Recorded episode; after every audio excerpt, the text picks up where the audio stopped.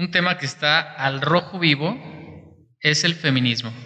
Hay diferentes posturas, hay muchos puntos de vista, unos muy a favor, otros muy en contra. Lo que sí es que todo el mundo tenemos algo que opinar. Mi nombre es Saúl. ¿Suheila? Y yo soy Fabiola. Y al parecer esto sí se llama Dilo sin miedo porque el joven aquí presente se atrevió a abrir un tema muy canijo. La caja de Pandora. Es, la caja, sí, esta es, la, caja, de Pandora. El feminismo es la caja de Pandora. Pero bueno, a ver, mira, aquí déjate presento. La mujer de aquí es Sujela. Y Sujela se caracteriza por ser ñoña. Decimos que es la, es la mujer que ha llevado más diplomas que hombres a su casa. Pensé que ibas a decir que era feminista. Nada, que has llevado más diplomas que hombres a tu casa. Porque en esto me apoya tu padre. Ay, qué poca. Ya me estás quemando, Fabiola. Ya sé. Entonces ella, Sujela, ilústranos. O sea, la verdad es que no sé tú qué entiendas acerca del feminismo, más que lo que se puede ver últimamente en las noticias a través de las últimas marchas de los 8 de marzo, como de cuatro años hacia atrás. Pero a ver, ¿tú, tú sabes, o sea, cómo, de dónde surge, qué, qué, qué pasa, qué es el feminismo, qué, qué rollo con este tema? Bueno, les voy a dar como unos datos eh, como muy relevantes, algo de antecedentes históricos para ir entendiendo el cómo va surgiendo, ¿no? Eh, bueno, en el siglo XVIII empiezan a surgir los primeros movimientos de mujeres y la lucha por los derechos. Entonces tenemos el Renacimiento, en donde pues, las mujeres eh, se dedicaban exclusivamente al cuidado de los hijos, bueno, lo que hemos estado hablando, la crianza, estar disponibles sexualmente para, para los esposos, pues no votaban, no participaban en la toma de decisiones, no estudiaban y aparte pues no puedan elegir ni siquiera con, con quién casarse. Después, en la ilustración, en Francia surge un movimiento social que defiende la igualdad social de las personas. Eh, bueno, luego con la Revolución Francesa trae consigo la Declaración de los Derechos del Hombre y del Ciudadano, donde pues excluye evidentemente a las mujeres. Eh, pero con esto surge la primera ola del feminismo, donde dos mujeres cogen el texto y entonces lo replican y entonces ya se habla de la declaración de los derechos de las mujeres y de la mujer y de la ciudadana que este pues es uno de los primeros documentos en igualdad jurídica y legal para las mujeres. Eso está muy grueso porque, o sea, a mí me ha tocado leer, por ejemplo, en el tema del Imperio Romano, eh, las mujeres no eran personas, no eran ciudadanos. O sea, más valía un esclavo. El esclavo podía adquirir una ciudadanía. El hombre, obviamente, era un ciudadano y podía votar, etcétera. No, de hecho hay muchos chismes acerca del Imperio Romano, porque son chismes donde los... Pues, ¿Defiendes a los romanos? No, no, no, ah, no. O sea, eh, porque te lo digo que son chismes, ¿por qué te lo digo? Porque hablan eh, explícitamente de la vida sexual de los romanos, en donde decían que las mujeres simplemente para lo único que servían era para tener hijos. Así entonces, para potencializar a los ejércitos era necesario tener mujeres, porque pues entonces las mujeres eran las que te iban a dar a a los hijos, ¿no? Más, más hombres para luchar. Pero si querías dignificación o si querías un estatus alto, era mantener relaciones sexuales con los hombres. Entonces eran las relaciones sexuales entre hombres y los dotados, los doctores, los jefes del ejército mantenían relaciones homosexuales en el sentido de que así se iba a potencializar su virilidad, su masculinidad y su dignidad, porque pues las mujeres no eran, no servían para otra cosa. ¿no? Ajá, no eran, no eran, eran, eran un producto, ¿no? Eran un producto que se utilizaba únicamente con el fin de, procrear, y se acabó. Ah, exacto, un producto que te da una utilidad. Eso era lo que era para el Imperio Romano. Exacto. Entonces, por eso luego pues tiene que empezar a, surgir este, esta lucha, este reconocimiento eh, por los derechos, ¿no? Porque también en, esta primera ola es en donde ya se empieza a cuestionar sobre si esto, eh, pues bueno, se comienza a hablar más de los géneros, que no es algo natural, sino pues sino cultural, ¿no? Pero luego surge la represión y entonces a a, esta mujer llamada Mary la mandan a la guillotina por andar ahí con de esos temas. hablando de cosas encarcelan que no a muchas, encarcelan a muchas mujeres también luego prohíben reuniones de mujeres que no haya más de cinco, ¿no? Porque entonces se empiezan a reunir, empiezan a pensar, a cuestionar y organizarse, ¿no? Cuidado con las mujeres. Cuidado con las mujeres cuando se juntan más de cinco a platicar porque deben de quedar prohibido. Luego, eh, a principios de 1800, el código francés o código de Napoleón se extiende por toda Europa y entonces ahí se obliga a las mujeres a que tienen que obedecer a los hombres. Tienen que ser obedientes a sus esposos y esto pues las deja sin derechos civiles ni políticos, ¿no? Y entonces cuando surge esta segunda ola del feminismo, que es el sufragismo, que ya no es solamente como un movimiento intelectual de mujeres, sino que ya es un movimiento social en donde ya hay acciones específicas para empezar a, a visibilizar. Oye, a mí lo que más me ha deprimido acerca del tema de la segunda ola del movimiento sufragista, pues obviamente en México se viene a dar como que después, ¿no? Muchísimo después. Sí, fuimos, pues estamos uno de los. 1950. la primer voto de la mujer en México fue en 1900, de manera federal en 1955 pero, pero fuimos uno de los últimos países en, en América de hacerlo. No, no, no. A mí lo que más me deprime, perdón, perdón. Ay, yo que voy a andar disculpándome por callarte. Grosera. A mí lo que más me sorprende del tema sufragista en México eh, con las mujeres es que luego muchos de los historiadores hombres admiten que a las mujeres se les accedió al voto porque entonces así podían acceder como que a más votantes más volubles. O sea, en realidad el Estado federal accede a, a dejar votar a las mujeres porque era abrir a un nuevo padrón y ese nuevo padrón era muchísimo más voluble por el tema del patriarcado. Entonces es como que muy deprimente. Claro, que, o sea, aún y cuando se les respetó un derecho propio, obviamente. De Como ciudadanos, últimamente. Se, se, les se llevaba un, una, una, doble intención, un, fondo perverso, ¿verdad? Sí, sí, sí, porque su fondo era este. Yo tengo una anécdota que, que leí, que chequé por ahí. Chisme. Eh, chisme. no, no, este. En 1911 la Revolución Mexicana se estaba llevando a cabo, eh, personas, eh, historiadores, reporteros de Estados Unidos vienen a México y narran lo que pasó en la Revolución Mexicana. Uno de estos era la sombra de Francisco Villa, entonces alguna vez le pregunta, oiga, el sufragio, el voto para las mujeres, ¿cómo? ¿El voto? Donde uno puede elegir Dice, sí, exactamente ese. En Estados Unidos así lo hacemos. A un Francisco Villa con su mentalidad muy plana, a un Francisco Villa con sus dos viejas en la orilla, dijo, si en, si en el norte hacen eso, pues ¿por qué en México no? no? O, sea, o sea, si él alcanzaba a percibir de esta manera tan, tan, tan literal, decía, ya se puede, porque aquí no. ¿Por qué nos resistimos tanto? ¿no? ¿Por qué tuvieron que pasar tantos años para permitir el sufragio de las mujeres? Que es triste, es triste también el comentario de si allá pueden, porque acá no. Oye, pero, pero es como todos estos procesos que se han seguido, porque de hecho en Inglaterra el voto lo consiguen en 1918, pero solo para mujeres mayores de 30. En 1900 20 en Estados Unidos, pero solo para mujeres blancas. Y en México, eh, luego en 1916, tenemos el primer Congreso Feminista que fue en Yucatán, al cual asisten en su mayoría eh, maestras y algunas periodistas. Y entonces ahí se aborda el tema, pero cuando tenemos, cuando obtenemos el derecho al voto, hasta 1955, 39 años después de ese primer congreso. No, y te lo digo que dentro de los trasfondos, bueno, está el chisme este de Pancho Villa y el otro trasfondo es el, el conseguir mayor número de sufragios, este, para, para México, ¿sabes? O sea, cómo los votos luego se iban a simbolizar en que las mujeres eran una buena plantilla y, pues les iba a dar dinerito, dinerito.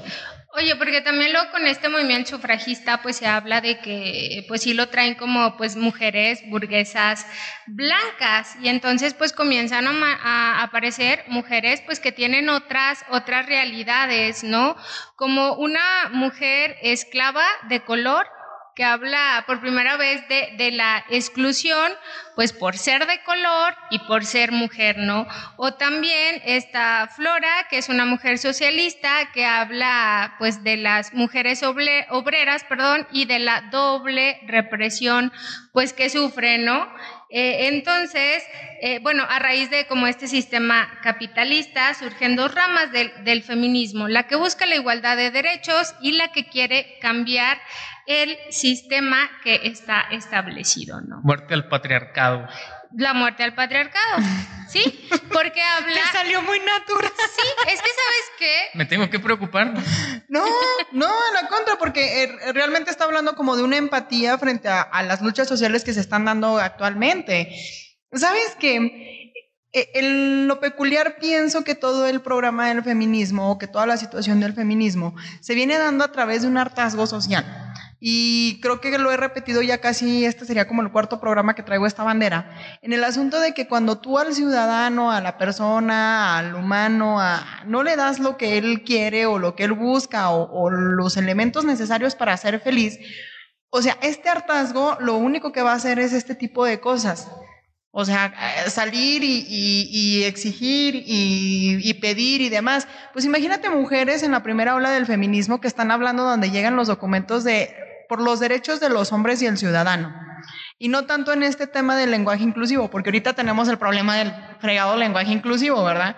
Sino en el tenor exclusivamente de la, las mujeres no las vemos como ciudadanos y las mujeres no están entrando dentro de nuestro panorama. O sea, ahí sí. Son un objeto, eran un objeto y, sí. y, yo creo que es súper legítima la, la, lucha que se... los chismes que pasaban en, en, en China, ¿no? Cuando empezó con el tema de la sobrepoblación, los y yo les llamo chismes, a pesar de que mucha gente se enoja por la palabra, porque pues son palabras, o sea, son noticias como no muy oficiales, pero lo que se decía abajo de la mesa de cuando empezó la sobrepoblación en China, que entonces el gobierno, bueno, estas eran políticas del gobierno en donde nada más les, eh, les decían que un niño, que las familias que tuviesen un niño se les iban a dar como que mayores privilegios, y entonces cuando tenían al segundo niño, pues eh, optaban por como los mecanismos del aborto, etcétera, etcétera. Pero si el primer nene era una, bueno, si el primer bebé era una nena, pues lo mejor era abortarla o matarla, porque entonces ¿cómo se iba a prevalecer el apellido? O sea, la familia, el honor. Entonces, eh, creo que esta lucha o sea, ahorita nos quejamos de lo que pasa, pero la lucha ha venido porque ya fue demasiado. No, y aparte toda la historia que lleva, ¿no? O sea, porque no es como un movimiento que, o sea, ah, surge y entonces va tomando como, como fuerza, tiene diferentes manifestaciones también, ¿no? Como diferentes formas y métodos, porque luego en un determinado momento de alguna forma se, se, paraliza este movimiento con lo de la Segunda Guerra Mundial, ¿no? Entonces, pues las mujeres ya regresan a la, regresan a estudiar, luego después los hombres vuelven de la guerra, entonces las mujeres otra vez se insertan a las labores del hogar y entonces ahí es cuando eh, bueno, tenemos esta, este personaje, Simón de Beauvoir, que luego en 1949 habla de, su frase acá matona, donde dice que pues la mujer eh, no nace, sino que pues llega, llega a serlo, ¿no? Y también hace alusión al androcentrismo, que es como este esta parte como de que la, mujer se tiene que someter, subordinar, sujetar como, como al hombre, ¿no? Él es como el que va marcando también los comportamientos de las mujeres. Fíjate que antes de llegar a Simón de Beauvoir en la Segunda Guerra Mundial, me gustaría hacer una acotación muy interesante. Hablábamos acerca del Imperio Romano, de cómo utilizaba las mujeres como producto para poder tener eh, los bebés para hacer los ejércitos más fuertes. Y en la Segunda Guerra Mundial pasó lo mismo. Porque primero quería hacer como una acotación en donde que ahí, por ejemplo, todas las, en, las industrias y demás se mantuvieron a flote o las economías intentaron mantenerse a flote gracias al esfuerzo de mujeres que salieron a trabajar mientras los hombres estaban en la guerra.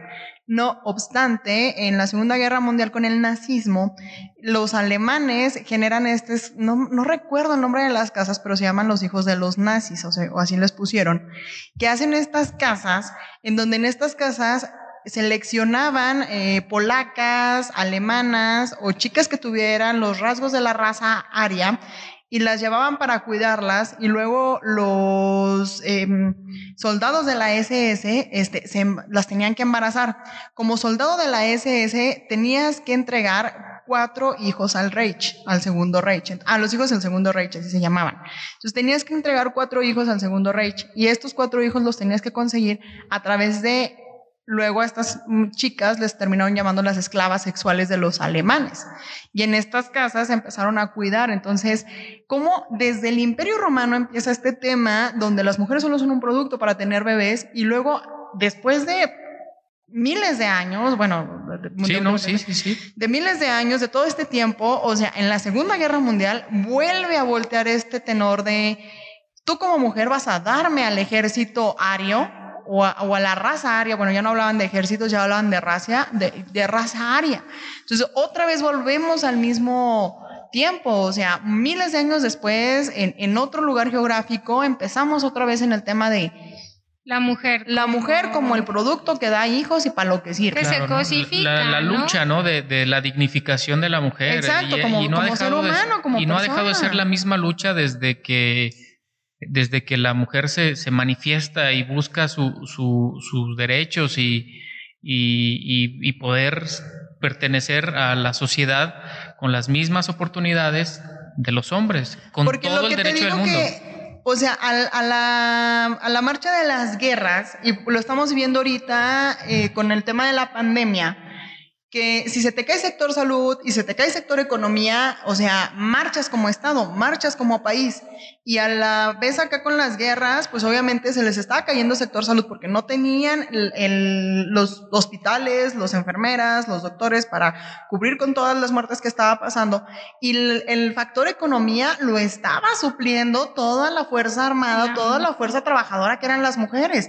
Y entonces otra vez las economías se volvieron a establecer, el Estado se volvió a establecer, los países se volvieron a establecer y otra vez volvieron y las volteaban a ver y luego, no, ¿sabes qué? A tu casa. a tu casa. Porque luego, de hecho, surge esta tercera ola del feminismo con esta parte de que como mencionan, regresan los hombres de la guerra, las mujeres otra vez a los hogares y entonces comienzan a deprimirse, a sentirse insatisfechas, comienzan a consumir alcohol y entonces llega Betty Friedan, que es una socióloga y que habla sobre la mística de la feminidad donde eh, describe precisamente esa insatisfacción que empiezan a, generar las mujeres por este tema de que se les excluía meramente a, los cuidados y entonces como sus deseos, lo que ellas querían hacer, pues, pues no era posible, ¿no? Porque primero tenían, claro, tenían que cumplir con, esto que ya estaba establecido. Y entonces ella se organiza con, con otras mujeres y generan un movimiento que se llama Now que busca concentrarse en temas más de desarrollo personal. Y entonces así como surge el feminismo liberal que este pues describe la situación de la mujer como una desigualdad, por lo que hay que luchar por cambios hasta que haya pues esa igualdad en, en los sexos, ¿no? Eh, entonces, bueno, ya también luego las mujeres empiezan a integrarse en la vida pública en los años 60 y sí, en la vida pública empiezan a asumir como ciertos, ciertos cargos, a, ejercer ciertos puestos que, que, están como más destinados o pensados para, para hombres, pero luego al interior de su casa, en su familia, pues seguían siendo abusadas, maltratadas. Oye, que volvemos a lo mismo, ¿eh? O sea, en un tema de vida pública de las mujeres, estamos otra vez en el sentido de que no las han dejado terminar de salir. Porque si te pones a leer como que mucha historia política y demás y, y civil, realmente las sacan a la vida pública por un tema de ganancia otra vez de lo mismo, de votos. O sea, para poder permanecer en el poder, por eso meten mujeres, no tanto por la capacidad. Ese es, un punto toral del feminismo y cómo nosotros como hombres, como varones, interactuamos ahí. Eh, yo platicaba el día de ayer con mi hermano, ¿no? ¿Sabes qué? Me volvieron a invitar al podcast con, con, con Que porque se quedó quieto con los temas. me, quedé, picado, me quedé picado, entonces le digo, oye César, ¿sabes que me van a invitar? Nada más que como la vez pasada hablamos de machismo, ahora es el feminismo, pero sí el feminismo, pues me genera cierto, o va a generar cierto escosor, o me genera cierto eh, miedo, aunque venimos a, decirlo sin miedo, pero le digo, ¿qué tanto un hombre es capaz de ser feminista, no? ¿Qué tanto puede un hombre enarbolar esa bandera del feminismo?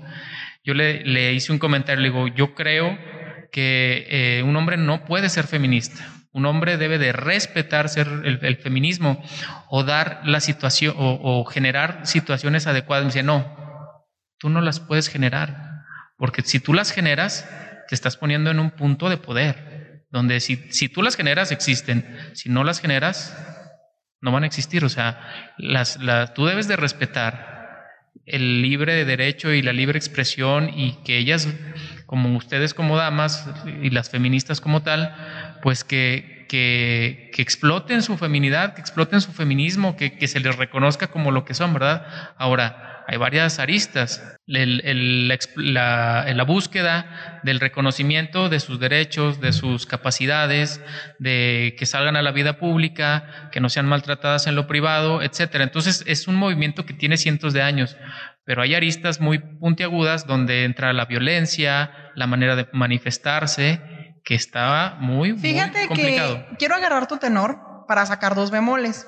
El primer bemol sería, la lucha del feminismo arranca por la situación desde que empieza a hablar Sugela. Ya te dije que Sugela era un ser humano muy inteligente y no, a toda la noticia. Me queda, me queda más que claro. Ya, ya, ya, ya no dudaste de mí, muy bien. Yo ya llevé mi, ya llevo mis apuntes. Entonces, o sea, socialmente, si te pones a pensar, realmente la lucha del feminismo y la vez pasada que nos acompañaste que hablábamos acerca del machismo, o sea, no es otra búsqueda y no es otra lucha más que por el hecho de que me trates solo por el hecho de ser persona.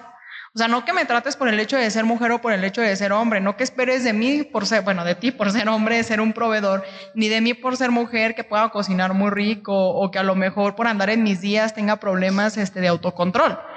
Y el segundo amor que me gustaría sacar a través de esto, eh, yo sé que la gente piensa y opina que no son maneras y que las luchas no han estado bien y que la gente y no sé qué, bueno, con las chicas feministas, pero en el mero tenor del feminismo, en el mero la centralización del feminismo y este punto, mi opinión es eh, cuando te lastimas la nariz, los doctores no esperan a ponerte la, el, ah, el yeso así para que se, se, mejore, ¿sabes? O no, ¿qué hacen? La tienen que fracturar. O sea, cuando te lastimas la nariz, lo que hace un doctor es fracturar la nariz para poder entrar a cirugía, porque de hecho es lo que dicen los doctores, que no la pueden arreglar a menos de que la fracturen. Y creo que con este ejemplo tan drástico es lo mismo que pasa con las luchas sociales, o sea, algo que ha venido arrastrándose y arrastrándose y arrastrándose no tiene otra, otra más que eso. Ha sido un lastre interminable para las mujeres la, la manera en que el patriarcado las ha sobajado y las ha controlado.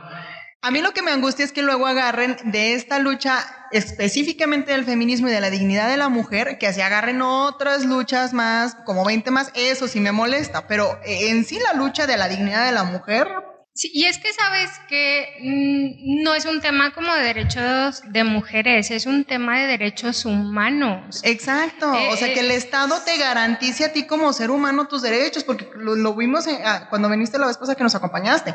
Los hombres también son violentados, los hombres también sufren, los hombres también tienen, y también como mujeres, el Estado no está volteando a vernos, o sea, al Estado realmente no le interesamos. Y que de hecho ahorita pues tampoco se puede hablar como de, de, de un feminismo, ¿no? Sino que ya hay feminismos, porque hablamos de esta postura de las conductas, como liberal y entonces sale el feminismo radical, pero que tiene que ver radical con, con sacar desde raíz, ¿no? Resolver desde raíz, que tiene que ver un tema con cambiar el sistema eh, político que está haciendo un sistema opresor, esto que mencionas, pues del patriarcado, ¿no? Entonces el patriarcado se cae y entonces ya hay como una igualdad, pero pues también con esto luego surgen como ciertas diferencias, sobre todo en estos movimientos. Eh, por ejemplo, eh, no sé, si una, una mujer sube una selfie donde sale, no sé, con una postura ahí sexy, el feminismo liberal luego piensa de, ah, pues qué bueno, porque entonces, pues la mujer se está rebelando contra esos estereotipos de, que tiene que ser una mujer recatada. Entonces, qué bueno porque se está empoderando.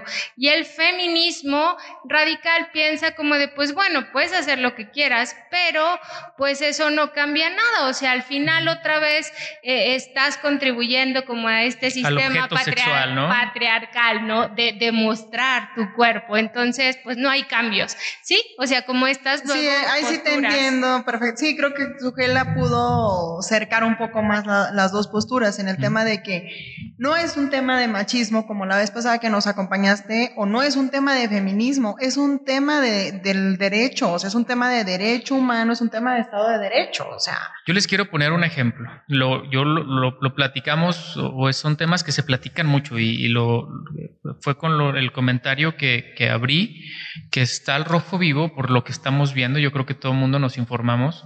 Este, pero lo he platicado con algunos conocidos, ¿no? Que su postura es decir, oye, es que no puede ser posible que en estos movimientos vayan y pinten una estatua, que pinten el cuadro famoso este de Madero cuando tomaron la CNDH. Este, no puede ser posible, es patrimonio de la humanidad. Yo, ok, yo no te puedo hablar como padre porque no lo soy, pero soy hijo, soy hermano y soy novio. Y yo creo que si a mí me tocan a mi hermana, a, mi mamá, a mi novia, a mi abuela, si las matan y el Estado no hace nada, yo no nada más pinto paredes, yo las tumbo. Y, yo creo que eh, es cierto que eh, mi, bienestar se termina donde empieza el del demás, el respeto, ¿no? O sea, empieza donde eh, conmigo y termina donde empieza el de el tuyo, por ejemplo. Sin embargo, o sea, mientras no trasgredamos violentamente a una persona, las instituciones, los muros, los, las pinturas no valen más que la vida de ninguna Fíjate que cuando recién empezaron los movimientos y las marchas violentas que le empezaron a llamar, la verdad es que con respecto a quienes nos estén escuchando, pues a mí me parecía fabuloso, la verdad, porque las instituciones, últimamente las instituciones, como tú lo dices, son la representación del Estado.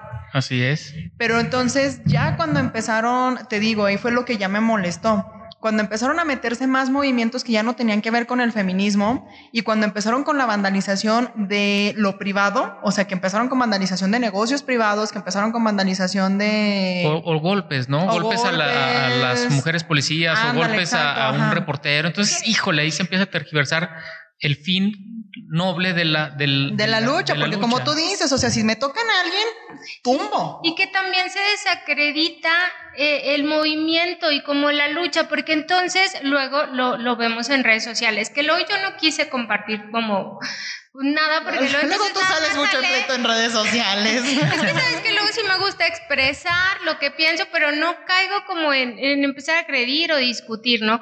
Pero luego sí, sí ves como de, ah, pues la mujer policía que fue agredida, así no, no, no estuvo bien, no es válido, no es justificable, pero tampoco puedes reducir el movimiento a esa escena, ¿no? Porque entonces ya pareciera que, que, que pierde credibilidad y entonces todo lo que se ha trabajado, pues ya no cuenta porque aventar al, al señor porque golpearon o rayaron. Es que desgraciadamente yo creo que falta, eh, para empezar, los movimientos que, encabezan estas eh, damas, este, pues van en contra del Estado y el Estado desgraciadamente tiene mucho el Estado poder. es desgraciado. Lo vimos con el movimiento del 68, hay gente infiltrada y hay gente infiltrada del Estado en los movimientos. A estos movimientos Simplemente vemos las noticias, vemos las redes sociales, vemos, llevan un sesgo. Es ah, decir, no se, no, o sea, no se enarbola el movimiento como, oye, quieren justicia para la niña que violaron de ocho años. Oye, no, le pegaron a fulanito de tal. Híjole, el movimiento va más allá. Entonces, lo que hagamos o lo que se presente, ojalá pudiera tener esa perspectiva de género para poder captar la idea del movimiento como tal, ¿verdad? Dicen, hay, un comentario que me gustaría hacer, es que justifican, dicen, es que las mujeres feministas reales de antes demostraban su feminidad a través de la inteligencia y Marie Curie, con no sé qué, pero las primeras manifestaciones feministas de estas tres olas que hablamos se les atribuye el uso de las bombas Molotov y esas, ellas fueron quienes las crearon. Así lo marcan algunos estudios. Entonces, no es cierto que ahorita estén locas y deschavetadas y, y no, o sea, aquí se quieren hacer escuchar. mucho que, que pensar histórica y sociológicamente. O sea, Marie Curie eh, empieza con su mm, super camino que no se le demerita nada, pero mucho de la mano del esposo y mucho de las situaciones que ella saca de todos los, los avances y estudios es por impulso del marido. Otra vez volvemos a lo mismo. Si ella hubiese estado sola, ¿Qué hubiera pasado? Se hubiera perdido los, los, avances, o sea, volvemos a lo mismo. Sí, no, y, yo la verdad sí creo que luego también este tipo de movimientos pierden legitimidad porque sí hay luego otros intereses involucrados y que empiezan ahí también como a ejercer cierta manipulación, digo, como luego otros movimientos, ¿no? O sea, que van surgiendo y entonces luego ahí eh, cambian como, no, no, no sé las causas, ¿no? Pero sí creo que, que el feminismo ha traído grandes aportes y, gracias a todas estas mujeres que lucharon, se, levantaron, se manifestaron, entregaron su vida, podemos estar nosotras aquí diciéndolo sin miedo, ¿no? Y que hay otras mujeres que nos pueden estar escuchando. Entonces, bueno, creo que los nuevos feminismos tienen que ir contemplando necesidades, realidades de otras mujeres, porque no todas tenemos las mismas condiciones ni las mismas circunstancias, ¿no? Luego también ahí sí me molesta un poco que a veces dices que hablas de tus privilegios.